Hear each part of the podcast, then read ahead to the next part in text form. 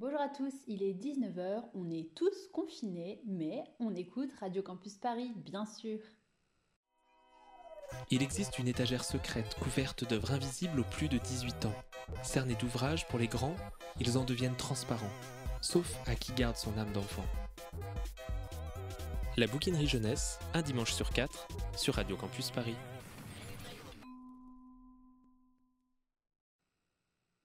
Bonjour à tous, alors euh, je suis euh, heureuse de vous retrouver malgré les circonstances. Euh, comme, vous le savez, ben voilà, toute l'équipe n'a pas pu se réunir pour, pour, ce, pour cet épisode, puisque évidemment on est tous confinés chez nous dans nos maisons respectives, potentiellement à plusieurs centaines de kilomètres les uns des autres. on devait recevoir un, un, auteur qui devait sortir un roman en avril. Bon, tout ça est repoussé. Euh, ce sera sans doute l'émission du mois de mai, on l'espère en tout cas. Donc voilà, du coup, en attendant que tout revienne à la normale, on s'est dit qu'on allait euh, vous proposer un best-of. Un best-of d'une chronique que nous, on adore tout particulièrement dans l'équipe. C'est la chronique Nos livres contraires. Comme vous le savez, c'est une battle littéraire qu'on propose donc à chaque émission où deux chroniqueurs euh, s'affrontent autour d'une question et doivent défendre des univers, des personnages, des idées, voilà. Alors, euh, on vous a proposé euh, de voter euh, pour départager les 16 battles qui ont, eu lieu dans les deux premières saisons. alors, vous avez été super nombreux à voter sur Instagram, sur Facebook. Évidemment, confinement oblige, il y a beaucoup plus de monde sur les réseaux sociaux que d'habitude et c'est super chouette. On est, on est super content que vous soyez aussi nombreux à avoir participé et à avoir voté pour les battles. Donc on espère que ça va vous permettre de les découvrir, peut-être de les redécouvrir, pour ceux qui nous suivent euh, fidèlement depuis plusieurs années. Alors les quatre battles qui ont été retenus, c'est euh, la première, c'est celle d'avril 2018 qui était euh, lors de l'émission avec Alexandre Chardin. La question c'était quel personnage feriez-vous se rencontrer pour écrire le meilleur des romans? Alors vous allez pouvoir découvrir ça ou redécouvrir. La seconde c'est l'émission c'était l'émission sur le Japon avec Erwanji. La question c'était quel roman jeunesse pourrait être adapté en film d'animation japonais. Alors euh, vous allez voir du coup c'est la passe miroir et Toby Lolness et c'est rigolo parce que Annelise sur Facebook nous a posté un, lien qui sous-entend que a priori euh, Toby Lolness va être adapté en série française. En tout cas c'est un projet qui est en cours. Et eh ben je pense qu'on vous en dira peut-être plus euh, lors de la prochaine émission. Ensuite, euh, vous verrez, on a décidé, donc ça c'est avec toute l'équipe, c'est pas, euh, c'est une battle qui était arrivée en finale et qu'on a décidé de repêcher parce qu'en fait c'est une battle un peu particulière qu'on avait enregistrée à l'occasion du salon du livre de Montreuil euh, de 2018 je crois, ou 19 d'ailleurs, non 18, bon un des deux. En fait, on avait proposé à Anne-Laure et Jean-Claude Molleva de faire cette rubrique. Donc, on l'avait transformée en Pourquoi faut-il lire le livre 2 Et chacun avait défendu le livre l'un de l'autre. C'était à l'occasion de la sortie de leur roman à quatre mains, Et je danse toujours. Et comme juste avant le confinement est sortie la suite de Et je danse toujours, qui s'appelle Oh Happy Days chez Fleuve Édition. Donc, toujours euh, Anne-Laure Jean-Claude Molleva, un roman à quatre mains. Euh, on s'est dit que c'était une super occasion de réécouter cette interview qui était vraiment super sympa, une interview croisée, un petit jeu. On espère que ça va vous plaire, si vous la découvrez bien sûr. Euh, les deux dernières battles pour lesquelles vous avez voté, qui donc euh, ont gagné ce petit concours, c'est Quelle histoire pourrait se dérouler à Paris C'était une émission avec Lucie Pirapajot. Et enfin, la dernière, quelle histoire aurait été meilleure avec Internet Et c'était une des nombreuses émissions, non, l'émission vraiment qu'on avait faite avec Anne-Fleur Multon. Donc voilà, on espère que vous allez prendre plaisir à réécouter ces battles. En tout cas, euh, c'est moi qui ai fait le montage. Et honnêtement, j'ai bien rigolé. Je me souvenais pas qu'on avait, euh, qu'on avait fait autant, qu'on avait fait autant de thèmes. C'est assez chouette de faire ça de temps en temps. Donc voilà. Je vous laisse avec ce best-of. Et moi, je vous dis, euh, j'espère, en mai à la prochaine émission.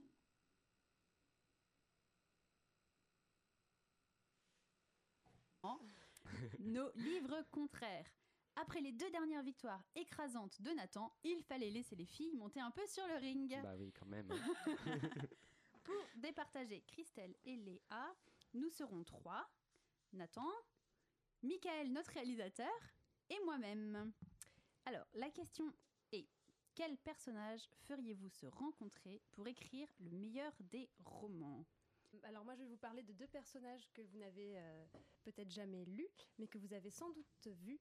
Alors au cinéma si vous avez l'âge de mes grands-parents, à la télé sur une cassette VHS qui tressaute si vous avez mon âge, ou télécharger illégalement sur votre iPad si vous êtes un peu plus jeune.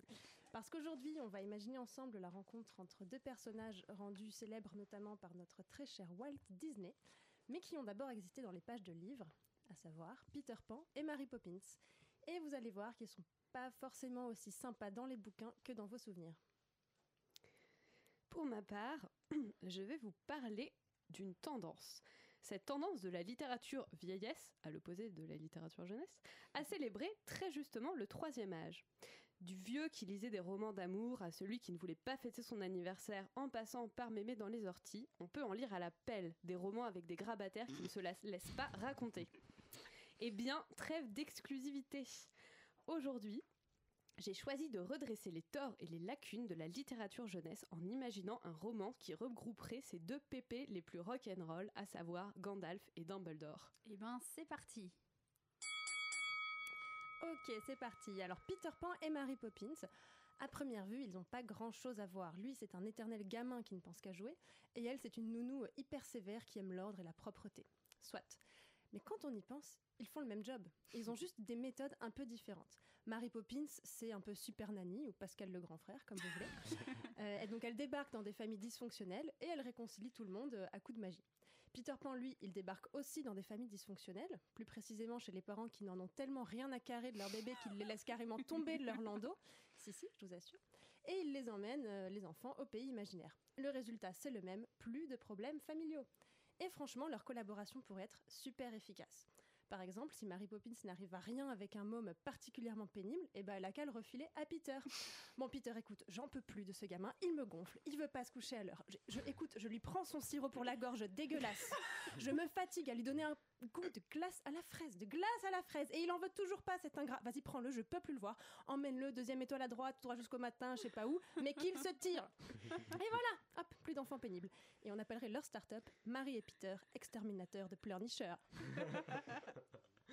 Alors oui, face à tant d'esprit d'entreprise et d'innovation, je suis d'accord, on peut se poser des questions. Et je les vois venir. Quoi? Deux vieux magiciens? Mais t'as craqué, Léa? Ils vont passer leur temps à fumer la pipe en mangeant des chocos-grenouilles et en se racontant leurs souvenirs. Ça va être le pire roman de la Terre. Mais que nenni Déjà, des souvenirs, ils en ont à la pelle. Et ils doivent être bien plus passionnants que ceux de vos grands-parents. Pas question de regarder des albums de famille assommants sur une table en formica ou des canevas angoissants. Eux, c'est plutôt feu d'artifice, blagues et bonbons à volonté, honnêtement. La classe vestimentaire en prime. Vous rechigneriez, vous, à vous poser au coin du feu avec eux pour s'entendre raconter de vive voix la bataille contre le Balrog ou bien les coulisses de la toute première guerre contre Voldemort? J'avoue, c'est badass. Mais croyez-moi, sous leurs airs sympatoches, Mary Poppins et Peter Pan ont aussi de la ressource. Par exemple, quelque chose qui n'apparaît pas dans le dessin animé, euh, Mary Poppins, à un moment, emmène l'un des enfants dont elle s'occupe fêter son anniversaire au zoo. Un zoo un petit peu particulier, puisque ce sont des êtres humains qui y sont mis en cage. Bah alors Michael, pourquoi tu pleures? Non mais le gosse quoi. Je l'emmène au zoo pour son anniversaire et il pleure, j'hallucine, jamais content quoi. Oui, on comprend que Disney n'est pas jugé utile de mettre cette scène traumatisante dans son film. Et Peter Pan n'est pas mal non plus dans son genre. Il est décrit dans le livre comme joyeux, innocent et sans cœur. Le pire combo, digne d'un enfant de film d'horreur. Vu ce qu'il a fait au capitaine Crochet, il est capable de te tuer sans s'arrêter de rigoler, de déshabiller ton cadavre pour mettre tes vêtements et de se faire passer pour toi en attendant d'avoir quelqu'un d'autre à assassiner. Ce gosse est flippant. Donc pour mettre Marie et Peter ensemble dans un livre, il faut plus que Disney. Là, je pense qu'il faut au moins que ça soit écrit par Stephen King. Enfin, soyons honnêtes, les miens n'ont jamais pu se tenir loin des ennuis bien longtemps, tellement qu'ils ont plus ou moins transcendé les barrières de la mort chacun à leur façon. Est-ce qu'il y a plus badass? Ils ont l'aventure dans le sang et le cuir solide. Pas de souci, je suis certaine qu'ils s'ennuieront très vite au coin du feu et qu'ils vont pas tarder à galoper pour parcourir le vaste monde.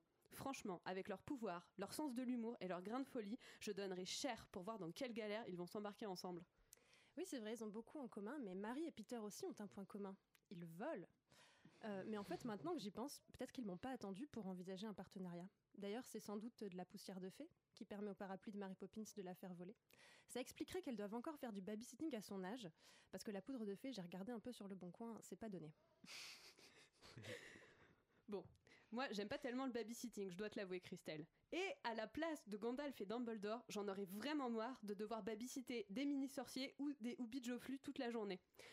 Que ces deux dignes descendants de la figure de Merlin aient enfin un partenaire à la hauteur de leur talent et de leurs compétences. Ça, ça serait bien.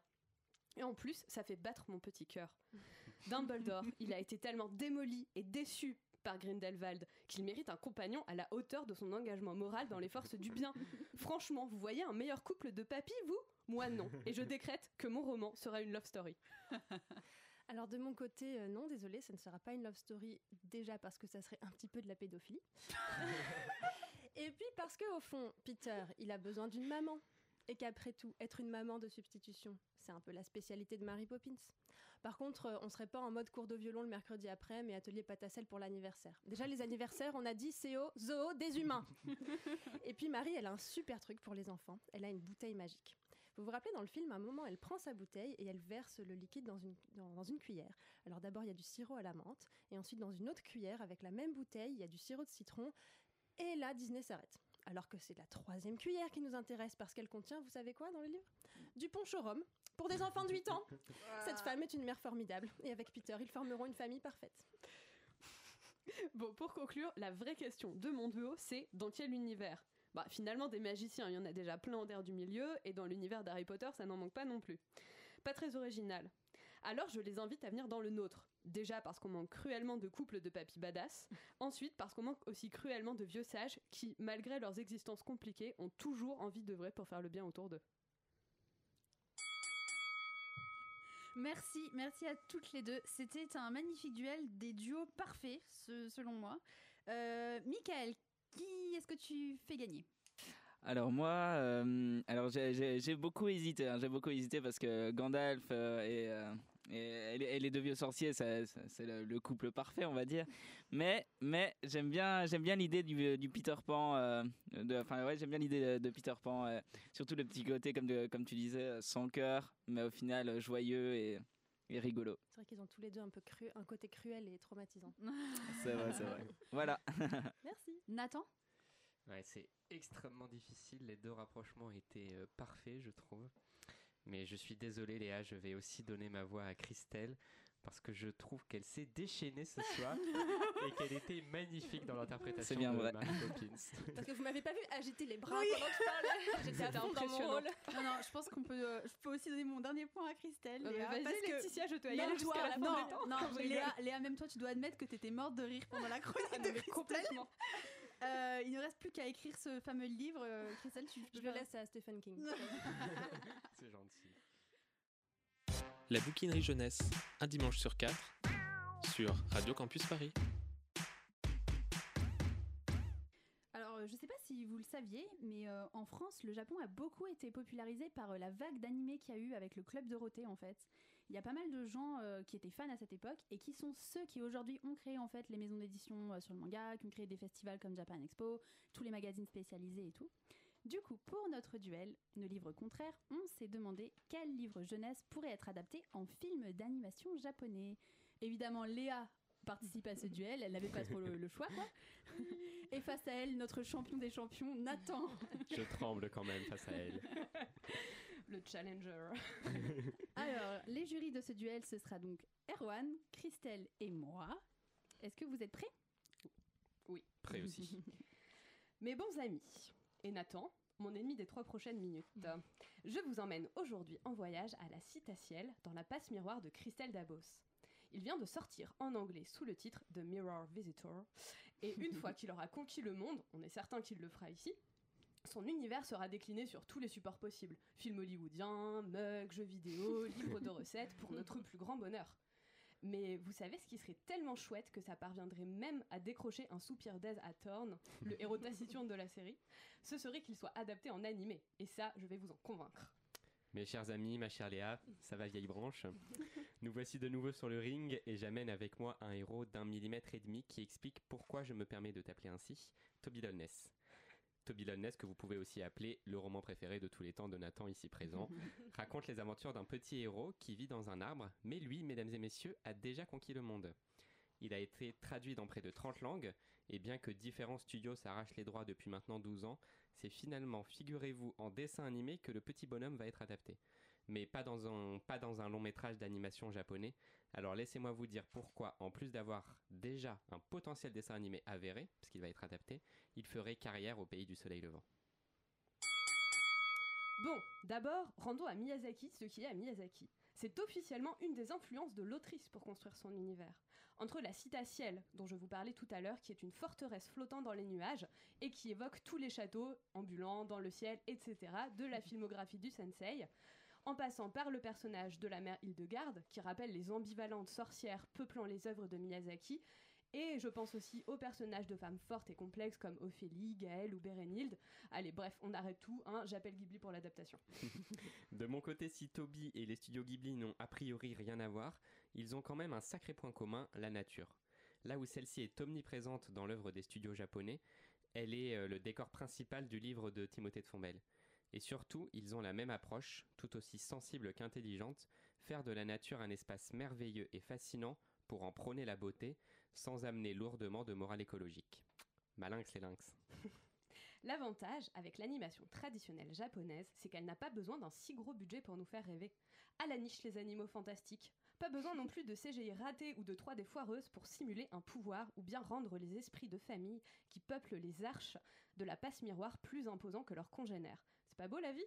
Quoi de mieux pour restituer l'ambiance sans cesse perclue de magie, les longs monologues intérieurs, on sait tous que les animés en sont friands, et le large casting de la série peuplé de personnages de tous âges et de toutes ethnies. Et en bonus, on a même une petite atmosphère school life et tournoi sur l'Arche de Babel dans le tome 3. Pas besoin d'effets spéciaux, mais visiblement, tu as quand même besoin de sortir la grosse artillerie et la magie dans tous les coins. Je dis ça, je dis rien. hein. mais dans Toby Ness, aucune magie à l'horizon, si ce n'est celle du réel. C'est une caractéristique évidente de l'œuvre de Timothée de Fombelle. Celui-ci arrive toujours dans ses textes à trouver dans le quotidien et le monde qui nous entoure du merveilleux. Vraiment. Lisez Victoria Rêve, héroïne plongée dans ses romans d'aventure, ou le livre de Perles, qui parle de guerre et de contes, pour le comprendre. Son astuce dans Toby Ness, c'est de prendre un élément très ordinaire, un arbre, et de zoomer dessus. L'écorce devient une suite de canyons, les flaques d'eau des lacs et les racines des montagnes. Magique. Bon, pour aller plus loin, on peut même dire que les nombreux personnages qui peuplent les pages de la passe miroir se prêtent parfaitement aux stéréotypes des animés.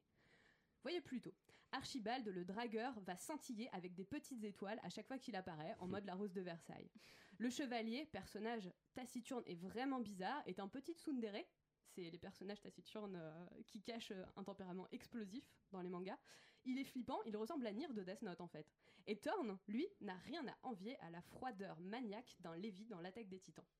Ophélie pourra même remonter ses binocles en mettant bien son index sur leur pont quand elle fait une découverte. Bah oui, comme tous les bonnes Megan et Chan. C'est les persos à lunettes dans les animés japonais. Pas la peine d'étaler ta connaissance des animés japonais pour gagner, Léa. hein. En parlant de personnages, les miens, ou plutôt ceux de De Fombelle, semblent tout droit sortis d'un long métrage d'animation à la Ghibli. Notre Toby est un peu taiseux, assez rêveur, très observateur, mais loyal, aimant et courageux. courageux. Ça ne vous ferait pas penser à Sophie, Chihiro ou, ou Shita Et à ses côtés, une galerie haute en couleurs de personnages tout aussi justes ou loufoques les uns que les autres. On a un peu envie de faire de chacun d'eux nos meilleurs ennemis ou nos meilleurs amis.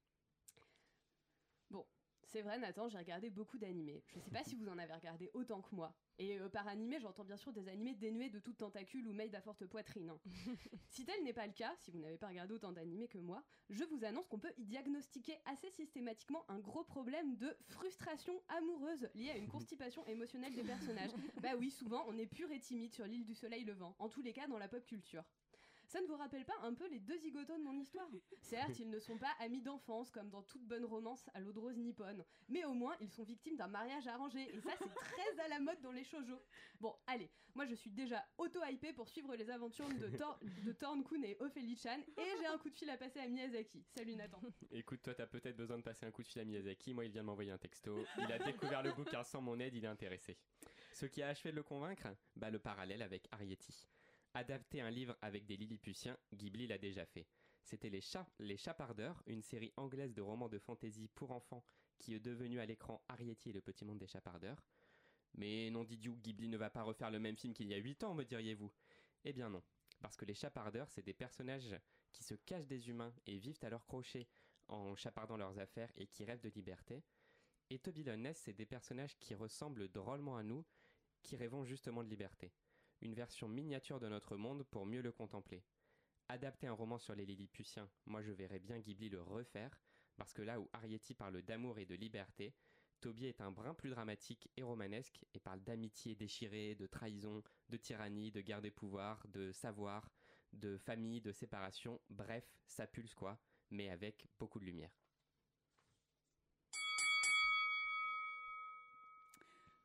Bravo, bravo, bravo. C'était très bien. C'était vraiment un magnifique duel. Mais il va falloir voter à présent. Je me tourne vers Christelle. c'est pas le plus dur de voter en premier. Le pire, c'est je sais pas qui votera en dernier. qui tranchera. Euh, non, mais j'ai vraiment été convaincue par vos deux argumentaires. C'est vraiment deux univers qu'on verrait très bien euh, en animé. Euh, alors j'ai de la chance, j'ai lu les deux, donc je, je, visualise un petit peu. je vais voter pour Léa. Désolée, Nathan. Parce que de toute façon, c'est ancré dès la conception de l'univers, comme tu le disais. Christelle Dabos le concevait elle-même, je pense déjà comme un animé dans sa tête quand elle l'écrit, elle se représente les scènes en animé et ça se sent au fil du roman. Voilà pourquoi je verrai plutôt La passe miroir en animé. Erwan? alors moi je suis un peu embêté parce que j'étais chaud sur l'arbitrage, j'étais prêt à faire un, vraiment un truc euh, vraiment net et précis, avec limite une pointe de cruauté. N'aie pas de pitié.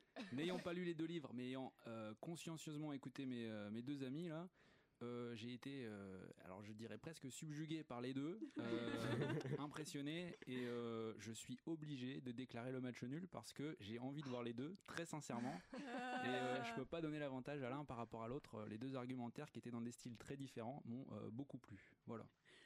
Pas de souci. Du coup, c'est à moi de trancher comme d'habitude. bon, j'avais réfléchi. Nathan, en fait, tu as fait une ode à Timothée de Fontenay. c'est faux, non. et c'est vrai que Léa a mis plein de références de manga et que effectivement, je suis d'accord avec Christelle pour dire que la passe miroir euh, était, enfin, a été vraiment écrit. Euh, c'est vrai, c'est vrai. Ouais, et c'est truffé de références. C'était un peu, voilà, c'était un peu. Euh, elle a pris la bonne œuvre en fait. C'est ça. Ouais, facile en fait. Voilà, c'est ça. En fait, je change mon argumentaire. mon argumentaire, il était plus aussi les filles. Non, non du tout, au contraire. Non, non. Donc, je vais donner le point à Léa, mais tu, tu sais. Elle l'a mérité. Voilà. Elle l'a mérité. Merci Nathan. Bravo Léa. La bouquinerie jeunesse, un dimanche sur quatre, sur Radio Campus Paris.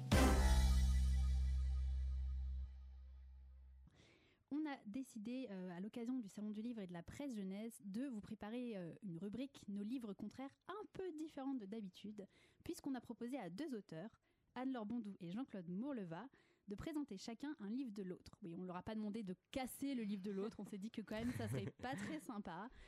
Mais vous allez voir, c'est euh, vraiment un super échange entre ces deux auteurs euh, que ici on adore, dont Anne-Laure qui est la marraine de l'émission, comme je vais lui rappeler. je, vous laisse, je vous laisse écouter. Je suis donc euh, au Salon du Livre et de la Presse Jeunesse avec Jean-Claude Mourleva et Anne-Laure Bondou. Bonjour à tous les deux. Bonjour Laetitia. Anne-Laure, tu es la marraine de notre émission. On est très très heureux de t'avoir à nouveau avec nous. Oui, c'est vrai, j'avais oublié. Pas nous. Non, c'est vrai, ça y est, je me, je me souviens tout à fait de cette première émission enregistrée il y a donc à peu près un an et deux, trois mois. quoi. Et Jean-Claude, bonjour, merci de nous rejoindre pour la première fois. Bonjour. Alors, euh, tous les deux, vous avez écrit ensemble un roman euh, chez Fleuve Édition. C'est Et je danse aussi. Du coup, on s'est dit que pour notre rubrique Nos livres contraires, ça serait sympa de vous avoir tous les deux et que vous présentiez chacun un livre de l'autre. Alors, euh, quel livre d'abord vous avez choisi? Alors, j'ai choisi le livre d'Anne-Laure qui s'appelait Pépite et qui est reparu euh, sous un autre titre récemment.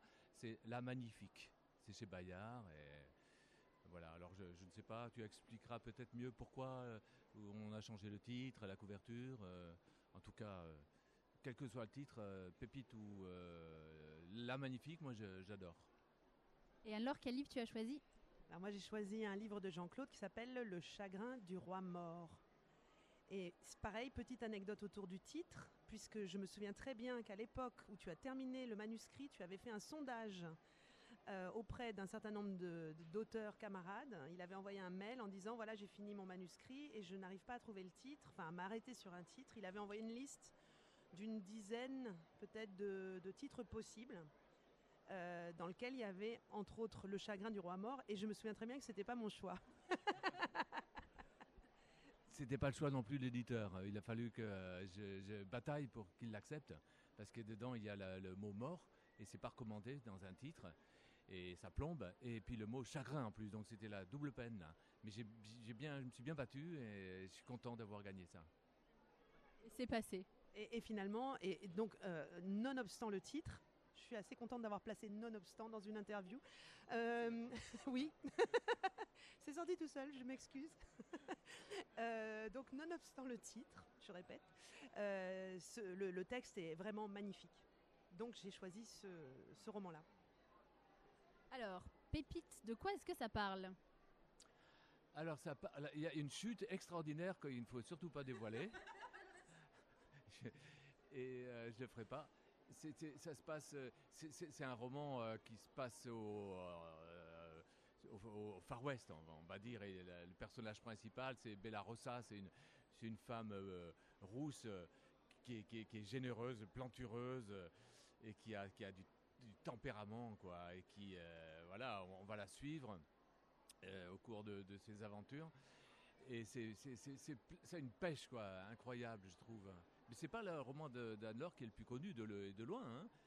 Et, je pense que on, a des romans surestimés presque et d'autres sous-estimés. Je pense que celui-ci, chez toi, est sous-estimé. C'est pour ça que je voulais le, choisir et le défendre. Mais alors, euh, je vais être tout à fait honnête. Il y a, ma lecture remonte à plusieurs années. Je ne l'ai pas relu là. Donc je serais incapable de, raconter l'histoire, la narration. Mais je me souviens du plaisir de lecture que j'avais et de la jubilation fa- face à cette générosité de la personne et du coup de l'auteur, forcément, parce que euh, ça va ensemble. hein. Et ça me fait plaisir des livres euh, comme ça euh, qui, sont pleins d'énergie. On a envie de qu'ils soient remboursés par la sécurité sociale, quoi. Et, et, et cette, cette Bella Rossa, elle, en fait, elle va inventer quelque chose. On, le sait très tôt dans l'histoire qu'elle a une idée d'une invention extraordinaire. Et, euh, mais on se demande vraiment ce que c'est jusqu'au bout. Et quand on le sait, on explose de rire. Et c'est très chouette. C'était pas mal, non? C'est bien, c'est super, c'est super. Et en fait, le challenge, c'est que effectivement, on s'est on, s'est dit l'un comme l'autre qu'on n'avait pas relu euh, du tout le roman de l'autre et ma lecture du Chagrin du roi mort remonte aussi à sa parution donc euh, je saurais même pas dire euh, quelle date c'est alors 2009, alors 2006, 2007, de- pardon, euh, 2009 peut-être. donc du coup voilà presque dix ans euh, se sont écoulés sans que j'ai relu le texte. Donc je vais également parler de ce livre euh, avec ce qui m'en reste. Et tout comme Jean-Claude et je pense que ça fait partie des choses qui nous rapprochent aussi euh, moi ce qui me reste d'une lecture c'est souvent l'atmosphère d'un texte son, sa musique générale, son ambiance, euh, il va me rester des sensations corporelles. Et donc dans Le Chagrin du Roi Mort, c'est un texte qui se, qui se déroule euh, entièrement dans une atmosphère de glace, de neige, de froid. euh, on est sur, dans mon souvenir sur une île et il y a un roi qui meurt en laissant deux frères jumeaux, un qui s'appelle Alex et l'autre C'est curieux que je me rappelle pas de Briscoe parce que j'aimais beaucoup ce, ce- ce prénom que tu as choisi. Donc Alex et Briscoe et qui vont en fait euh, euh, grandir et évoluer. euh, alors il y, a- il y a beaucoup de magie aussi, je crois. Enfin il y, a des- il y a des sorts qui sont jetés. euh, il y a une Un peu, Il y sorcière. a une sorcière, ouais, la sorcière Brit. C'est ça, Mhm. voilà. Et, euh, et- et les deux jumeaux vont avoir des trajectoires qui vont se croiser et devenir antagonistes. Euh, donc, euh, et, donc il y a une atmosphère alors de, conte. On est vraiment dans la narration à la fois épique, euh, qui, a, un souffle incroyable. Donc ça, ça fait partie des choses que j'ai adorées aussi dans d'autres de tes livres, comme le, combat d'hiver par exemple. Euh, mais je voulais parler du chagrin du roi mort parce que peut-être qu'il est aussi un tout petit peu moins connu peut-être que le combat d'hiver. Or, je pense, enfin, moi je les ai associés tous les deux dans leur énergie d'écriture et la puissance évocatrice, beaucoup de, justement de tes descriptions. euh, je dis pas qu'il y a beaucoup de descriptions, mais en tout cas, tu, fais sentir au lecteur énormément les atmosphères, les ambiances et les, émotions de tes personnages. Donc euh, des émotions hyper fortes. Ah, du coup, moi, je reviens à Pépite, forcément. Euh, j'ai dit tout à l'heure qu'il y avait de l'énergie dedans, de la, de la santé, de la générosité. Moi, c'est ce que j'ai adoré dans ce personnage. Quoi. Il est vraiment adorable. Était- on a envie de la, serrer dans ses bras, quoi, cette femme-là. Et, oui, et en plus de ça, il y a, il y a un engagement aussi, mais qui n'est pas lourdeau.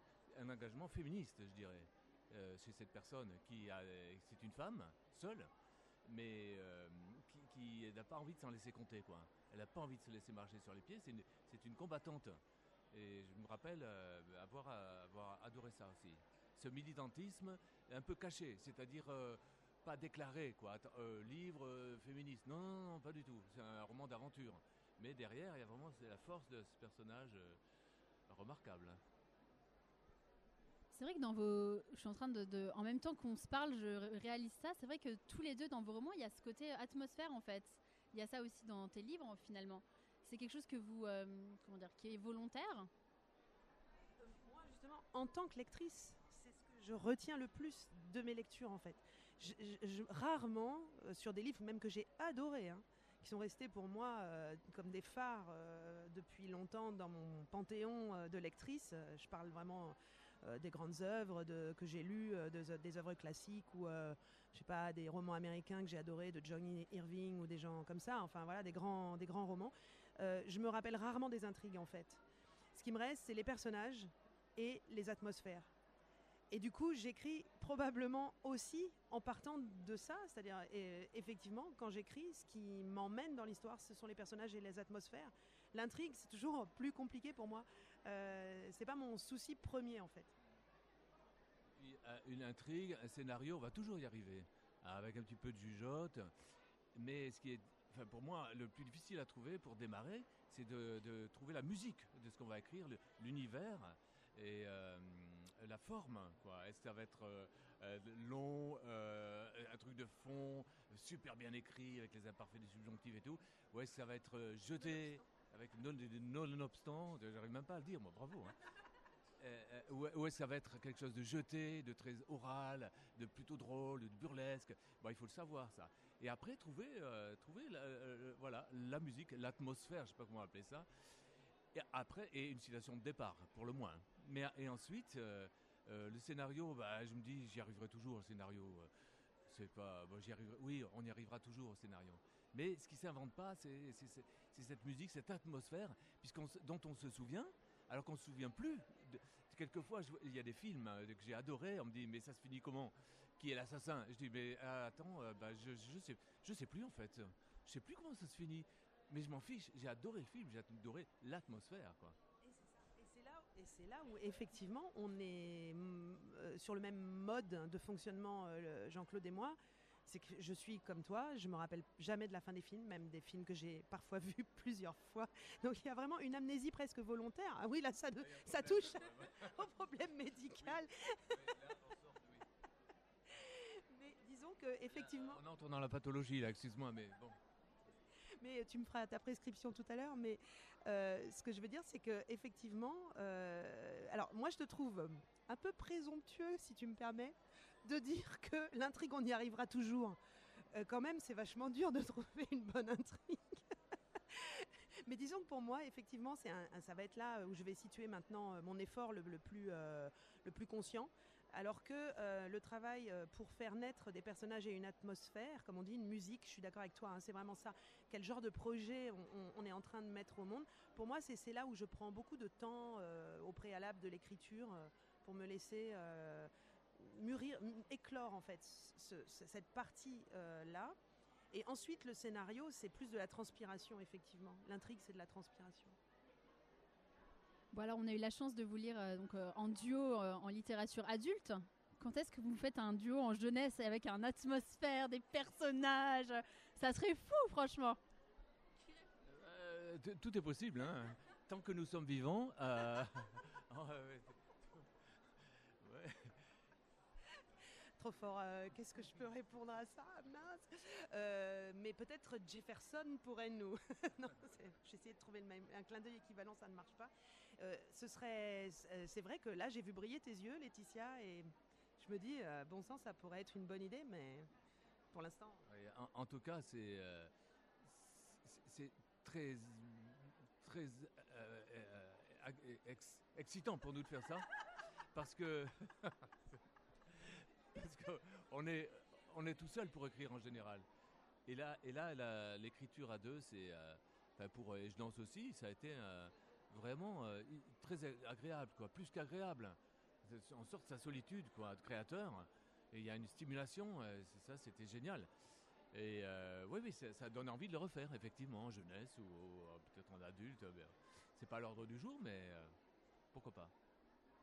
Pour finir, des projets en cours, alors en solo, vos actualités respectives? Bon, alors c'est vraiment des actualités à horizon lointain parce que là pour le moment euh, rien n'est vraiment entamé. Mais disons que le prochain projet que j'ai sera en jeunesse, euh, en ado. Euh, c'est en train, je suis dans la phase dont je parlais précédemment, c'est-à-dire quelque chose est en train d'éclore doucement, mais dont je peux absolument pas parler pour l'instant. Alors là c'est vraiment intime. Et mon livre actuel, évidemment, oui, pardon, j'oublie mon actualité. mon actualité brûlante. Donc, euh, il y a deux mois est paru euh, Valentine ou la belle saison, qui est euh, un roman que j'ai écrit donc toute seule pour les adultes chez Fleuve Édition, notre euh, éditeur commun, puisque Jean-Claude l'avait fait aussi sans moi euh, avec mes amis devenus. Et donc Jean-Claude, une actualité? Alors, idem, mon projet, euh, c'est un roman jeunesse, donc je sais déjà, j'en sais plus que d'habitude. hein. En général, je j'en sais- je sais très peu en, en commençant, et là, j'en sais un peu plus, parce que j'ai hum, postulé pour une résidence d'auteur quelque part, euh, et euh, ça suppose un dossier, et ça suppose un projet littéraire. Je me dis, maman, la, punition, faire un projet littéraire, mais comme il fallait le faire, je l'ai fait, et en le faisant, j'ai pris, euh, goût, quoi ce qui était très technique et juste pour le dossier. Au bout d'un moment, je me suis dit, mais c'est pas, pas mal du tout. Et là, je suis en train de me dire, c'est plutôt vachement intéressant. Quoi. Et euh, j'y pense, et donc je sais que je le ferai, oui. Mais je, préfère ne pas en parler non plus parce que c'est pas assez bien accroché. Quoi. Mais euh, j'ai déjà une idée assez précise. Alors, dernier paru, c'est mon cher euh, Jefferson, qui est paru au mois de mars. Mon petit hérisson euh, détective, et c'est un polar animalier, donc. qui, qui, a démarré tranquillement et puis qui est un peu diesel là, qui monte, qui, qui, les gens adorent, enfin ceux qui le lisent euh, l'adorent et moi aussi forcément, parce qu'il est drôle aussi. Et ça, euh, euh, c'est pas, pas si facile. On, tire plus facilement les larmes de l'œil que, que, le rire. Moi j'aime bien faire rire, j'adore faire rire en fait. Même dans un roman un peu tragique, s'il n'y a pas un moment où on rigole, ou une pièce de théâtre, si on rit pas du tout, du tout, a, pour moi il y a un manque. Parce que même dans des choses tragiques, il y a toujours une place pour le rire. Et le rire, c'est le propre de l'homme. Oh, je tombe. Eh bien, c'était une super conclusion. Merci beaucoup. Merci à tous les deux.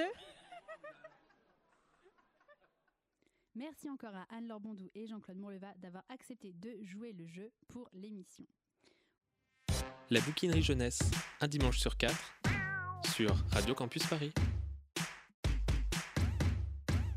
C'est maintenant l'heure de la bagarre. C'est l'heure de nos livres contraires. Léa et Christelle s'affrontent aujourd'hui sur la question suivante. Quelle histoire pourrait se dérouler à Paris? C'est l'avant-dernière battle de la saison, alors j'espère que vous allez tout donner pour défendre vos œuvres préférées avant le bilan du mois prochain. Pour vous départager, Nathan, Marion, notre community manager, et moi. Vous êtes prêtes? Yes. C'est parti. Alors moi j'ai choisi de déplacer à la capitale un univers qui a priori n'a strictement rien en commun avec Paris, Narnia. Et oui, Narnia c'est la nature sauvage et verdoyante, la magie qui court dans chaque rivière, les animaux qui parlent. Alors qu'à Paris, les seules créatures sauvages, c'est des pigeons à moitié crevés et des rats beaucoup trop vivants, qui heureusement ne parlent pas. Mais malgré cette totale contradiction apparente entre Narnia et Paris, je vais vous montrer que les chroniques de Narnia pourraient parfaitement se dérouler à Paris, voire que c'est déjà le cas. Ah Christelle, ça tombe bien, j'ai aussi choisi un ouvrage avec des rats beaucoup trop vivants. ben oui, ceux qui traînent dans les égouts de Paname, euh pardon, de Panem, et que Katniss dégomme dans le tome 3 de Hunger Games. Au premier abord, on pourrait pourtant penser que notre ville, bah oui, la ville de la liberté, de l'égalité, de la fraternité, n'a rien à voir avec le régime totalitaire et autoritaire qui nous est décrit dans la dystopie de Suzanne Collins. Et pourtant. Alors pour soutenir ma thèse, qui est, je le rappelle, que Narnia et Paris, c'est finalement à peu près pareil, je vais m'appuyer sur trois personnages. Et le premier, c'est Lucie, la plus jeune euh, de la fratrie. Imaginez la jeune et courageuse Lucie dans le couloir d'un superbe immeuble haussmannien. En haut d'un escalier, elle se retrouve soudain devant la porte d'un placard, se demandant ce qui peut bien se trouver derrière. Elle hésite. Et si un monde dangereux, inattendu, l'attendait au-delà de la porte? Mais elle n'entendait pas dans l'escalier, alors vite, elle ouvre l'armoire, plonge à l'intérieur et se retrouve dans un placard de 8 mètres carrés, hauteur moyenne sous plafond 80 cm, un Velux, pas d'eau chaude, toilette sur le papier, 650 euros hors charge. Mais Lucie a un papa mort à la guerre et une maman qui possède à peine de quoi vivre. Désolée Lucie, pas de garant, pas de placard magique. Lucie va devoir rester cachée dans son placard un petit moment si elle veut échapper à la guerre. Vous savez tous de quoi je parle Parce que la reine, on la redoute tous ici autour de cette table. Ce lieu sans foi ni loi, où tout le monde est ton ennemi et où, à l'instant où tu y mets les pieds, te transforme à jamais. Oui, je vous parle du métro le matin à de. Et survivre demande exactement les mêmes compétences que celles des tribus. Le calcul, il faut trouver la meilleure place. Le charisme, il faut écraser ce voisin qui se colle un peu trop de ton aura menaçante. L'agilité, pour parvenir à se frayer un chemin entre la poussette et le papier assis sur le strap. Et enfin, la force. Bah il faut bien écraser les autres passagers pour sortir de la rame. Allez, que le sort vous soit favorable. En parlant de sort, le deuxième personnage qui prouve que j'ai raison, c'est Jadis, la sorcière blanche. Mais qui, en région parisienne, pourrait représenter la reine usurpatrice de Narnia? Est-ce Valérie Pécresse, qui, dans son immense cruauté, a fait voter la fin des aides aux logements sociaux pour les communes en comptant déjà 30%, tout comme la sorcière a fait interdire Noël? Ou est-ce Anne Hidalgo, qui, dans sa perversité innommable, a fermé les quais de Seine aux voitures, transformant les automobilistes en statues de glace figées dans d'interminables bouchons sur le périphérique? Difficile de décider. On pourra trancher le jour où l'une des deux lancera une distribution de loukoum sur les grands boulevards. En tout cas, Paname héberge son propre président Snow qui sent bon la rose lui aussi. À coup de grand débat national, il tente de nous faire croire que les heures sombres sont derrière nous et que la voix de ses citoyens est entendue. Ah, ce qui est certain, c'est que lui, il l'encouragerait également Katniss. Allez gamine, c'est pas compliqué, tu traverses l'arène là, et de l'autre côté, il y a une jolie bicoque et de la bouffe pour toute ta famille. Quoi, t'es pas contente? Mais quelle feignasse Je t'offre pourtant une chance inouïe de pouvoir profiter de notre belle société de consommation sur un plateau d'argent. Comment ça, il te plaît pas mon scénario? Attention, si tu respectes pas ce qu'on a tous choisi pour toi, tu risques d'y laisser un tympan, une petite main ou même un œil. Bon allez, je casse l'ambiance.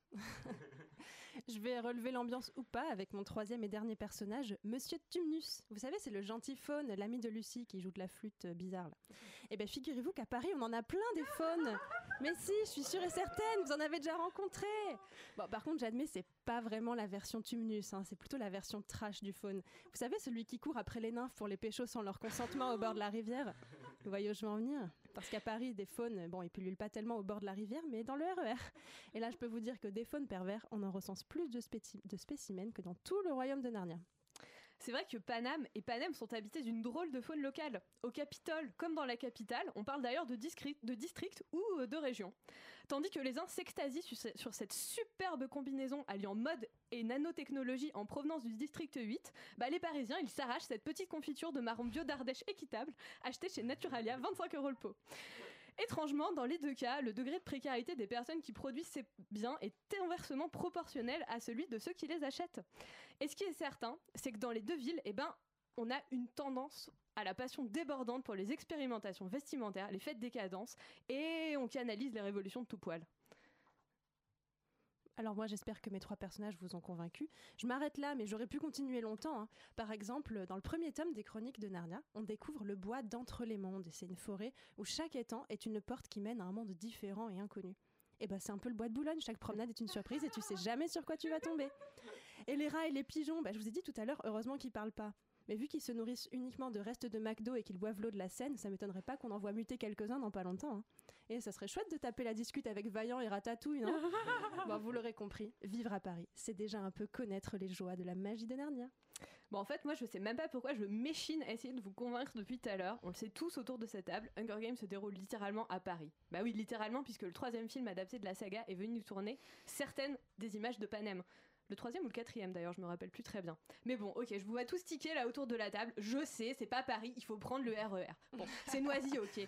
Soyons pas snob, hein, ça se fait très bien et voilà. D'ailleurs, Laetitia qui a bossé pas bien loin pourra vous le confirmer. Bravo, bravo les filles. Mais oui, effectivement, je suis allée euh, voir les lieux du tournage en bonne grosse fan d'Hunger Games. Alors, euh, c'est maintenant l'heure de vous départager. Nathan, pour qui est-ce que tu votes? Hyper dur, là vous avez été toutes les deux très fortes. Euh, je pense que instinctivement au début j'aurais plutôt voté pour Hunger Games parce que je trouve le rapprochement assez euh, évident, la guerre du métro. Mais euh, Christelle m'a vraiment convaincu à coup d'arguments euh, narniens et euh, du coup je lui attribue mon vote. Marion? Qui se rapproche Euh, oui, alors euh, pareil que Nathan, c'est très compliqué et euh, je pense que je vais quand même donner mon point à Léa parce que c'est vrai que quand je prends le métro aux heures de pointe, j'ai plus l'impression d'être dans Hunger Games que Léa. Eh ben moi je vais aussi voter pour Léa, mais c'était vraiment trop trop bien toutes les deux. Pour le côté hyper politique et engagé de ta chronique en fait. Non mais c'est vrai, c'est rare que que- qu'on aille sur ce terrain-là. Du coup euh, voilà, c'est bravo Léa, c'est toi qui gagne. Merci. Bravo Léa, tu m'as beaucoup fait rire avec ton pot de confiture de marron Oh bio d'Ardèche. La bouquinerie jeunesse, un dimanche sur quatre, sur Radio Campus Paris. Alors Internet, pour les auteurs d'aujourd'hui, ça peut être un élément majeur de l'intrigue, mais ça peut aussi être une contrainte. On se souvient d'Anne-Laure Bondou qui nous expliquait qu'elle avait du mal à voilà, euh, intégrer euh, des objets un peu technologiques, notamment si on veut que ces personnages soient complètement coupés du monde. Bon, C'est une question que les auteurs n'avaient pas vraiment à se poser avant, et pour cause, bah, il n'y avait pas Internet. Pour la rubrique Nos livres contraires de ce mois-ci, j'ai donc proposé à Nathan et à Léa de s'affronter sur la question suivante. Quelle histoire aurait été meilleure avec Internet? Nathan, est-ce que tu peux nous dire quel livre tu as choisi? J'ai choisi le bien classique euh, Les Royaumes du Nord, le premier tome d'À la croisée des mondes de Philippe Pullman. Et toi Léa, quel livre as-tu choisi? Et moi j'ai choisi un livre vintage puisque je vais vous parler des malheurs de Sophie de la comtesse de Ségur. Alors Nathan va-t-il prendre sa revanche sur Léa? Ils se sont affrontés trois fois et c'est Léa qui a gagné à deux reprises. Pour les départager, Anne Fleur, Mhm. Christelle et moi-même. Est-ce que vous êtes prêts? Prêt C'est parti. Pour ce nouveau duel de nos livres contraires, j'ai donc choisi ce roman que vous connaissez sans doute très bien, euh, À la croisée des mondes, car oui, je vous avais annoncé dans la première bouquinerie jeunesse justement que je n'avais toujours pas lu ce grand classique de la littérature jeunesse. shame, shame, shame, diriez-vous. Et j'ai sauté le pas, j'ai dévoré le premier tome de la trilogie de Philippe Pullman et gros coup de cœur à l'horizon. Mais bon, soyons honnêtes, et c'est ce qu'on va voir avec Internet, Lyra s'en serait quand même bien sortie dans ses aventures. Ah Nathan. Les malheurs de Sophie. On est tous tombés une fois ou deux sur le dessin animé en flânant devant Midi les Zouzous, non Mais c'est avant tout un roman pour les petits jeunes dans le vent des années 1850, écrit par la swaggitissime comtesse de Ségur. Parce qu'à lire Les Malheurs de Sophie, tu éprouves à peu près le même plaisir coupable que quand tu mets un bon gros, tu l'as bien mérité à une vie de merde. Je vous invite donc, à l'ère du smartphone et du clickbait, à imaginer Les Malheurs d'une Sophie 2.0. Ok, alors Lyra dans À la croisée des mondes euh, vit dans, dans l'université d'Oxford depuis toute petite sans autre famille que les maîtres qui l'entourent. Imaginons maintenant qu'elle et son ami Roger chattent sur WhatsApp euh, d'un bout à l'autre du Jordan College, binge-watch des séries sur Netflix ou jouent à World of, War- à World of Warcraft pardon, ensemble. Lyra pourrait même se créer un compte Instagram sur lequel partager ses découvertes, de belles photos du château et des stories de ses aventures. Elle aurait beaucoup plus elle aurait même beaucoup plus d'amis que seulement Roger, et peut-être qu'elle irait pas se fourrer dans tous les ennuis euh, qu'elle s'attire tout au cours de la série. Tu m'étonnes, elle pourrait même faire les soldes sur Asos, dis donc. D'ailleurs, notre Sophie du 21e siècle, elle est bien vénère quand sa bourgeoise de mère refuse de lui passer une petite commande. Du coup, comme elle résiste aussi bien à la tentation que moi devant la vitrine d'une librairie, elle pique et fait flamber la carte bleue de sa radine de mère en scred. Après tout, elle regarde si rarement ses comptes, et un petit trou de 60 euros dans ses économies, il y a toutes les chances qu'il passe inaperçu, non? Ouais, à peu près autant qu'une boîte de pâtes de fruits dévorées dans l'œuvre originale. Revenons-en à Lyra, dans La Croisée des Mondes, qui, euh, au cours d'aventures dont que je ne raconterai pas, finit par quitter Oxford avec une certaine Madame Coulter, qu'elle admire beaucoup et dont elle devient. L'assistante. Cette Madame Coulter va lui apprendre plein de choses, l'instruire, euh, lui la faire vivre euh, en société, mais euh, son enseignement reste quand même biaisé et Madame Coulter n'est peut-être pas si nette, aussi nette qu'elle en a l'air. Sans doute l'enseignement de Lyra aurait été beaucoup plus complet si elle avait eu des MOOC pour être autodidacte, notre bon vieux Wikipédia pour euh, de bonnes bases et de multiples canaux d'information pour multiplier les sources et éviter l'obscurantisme bien entendu, qui est quand même euh, un thème important dans le roman. Elle aurait même d'autres personnes avec qui chatter et discuter pour confronter son point de vue à plein d'autres. On sait bien après tout qu'Internet est un monde sain, honnête, sur lequel on ne trouvera que transparence, bienveillance et peu de fake news. Sophie, elle a tellement la loose ultime, en plus d'avoir la naïveté absolue, qu'elle est capable de se faire arnaquer en cliquant direct sur le premier pop-up. Bravo, vous êtes le 10 millième visiteur de notre page, vous gagnez 10 000 euros et pécho un pire virus. Et je ne sais pas si vous vous rappelez des passages où elle martyrise un âne ou encore découpe des poissons vivants au couteau dans l'œuvre originale, mais je suis certaine qu'elle a traîné sur Rotten et qu'elle est complètement traumatisée. C'est moche, elle est prête pour une bonne thérapie. D'ailleurs, qui dit Internet dit smartphone. Avec un tel outil, on se doute que Lyra n'aurait pas eu besoin dans la suite de ses aventures de prendre des risques et de se déplacer, alors qu'un simple SMS ou appel d'urgence lui aurait permis de contacter de l'aide. Et surtout, grâce à Internet, l'alétiomètre, le fameux instrument qui est en couverture euh, de l'intégrale de À la croisée des mondes, ne lui aurait servi à rien. En effet, cet instrument magique qui répond à ces questions lui apporte certes beaucoup d'aide, mais est aussi l'objet de bien des convoitises. Alors, soit dit entre nous, a-t-on besoin d'un alétiomètre quand on a Google? Ah, le smartphone. Je suis certaine que Sophie serait grave jalouse de l'iPhone dernier cri de ces insupportables lèche-bottes que sont Camille et Madeleine de Fleurville, les petites filles modèles.